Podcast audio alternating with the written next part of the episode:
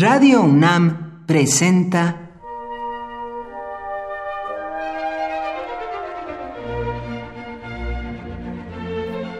Cuaderno de los Espíritus y de las Pinturas por Otto Cázares.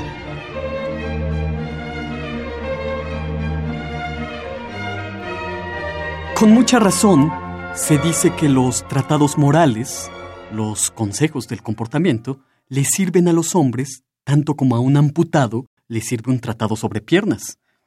La sabiduría estoica y la sabiduría de la escritura moral, cuando no es simplona, busca lo que para los humanos es quizás lo imposible, dejar de ser la marioneta de sus propias pasiones.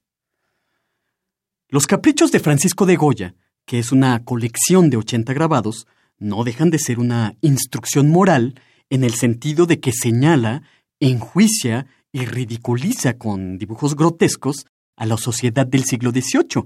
Pero los caprichos tienen un carácter universal. Hablando de su siglo, Goya habla de todos los siglos.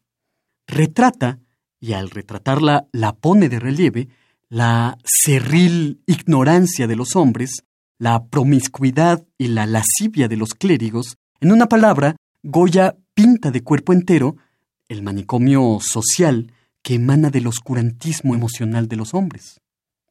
Todos tenemos un capricho de Goya favorito, y casi siempre coincide que el preferido por todos es el capricho número 43, El sueño de la razón produce monstruos, que representa a un hombre dormido sobre una mesa de cuyas visiones en sueño estalla una parvada de lechuzas.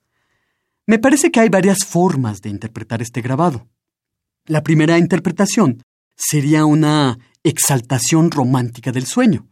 Existen, para nosotros, dos ámbitos desconocidos, uno exterior, lo desconocido del entorno, y uno quizás más insondable, que es el interior, es decir, lo desconocido en nuestro mundo interno, que generalmente llamamos inconsciente.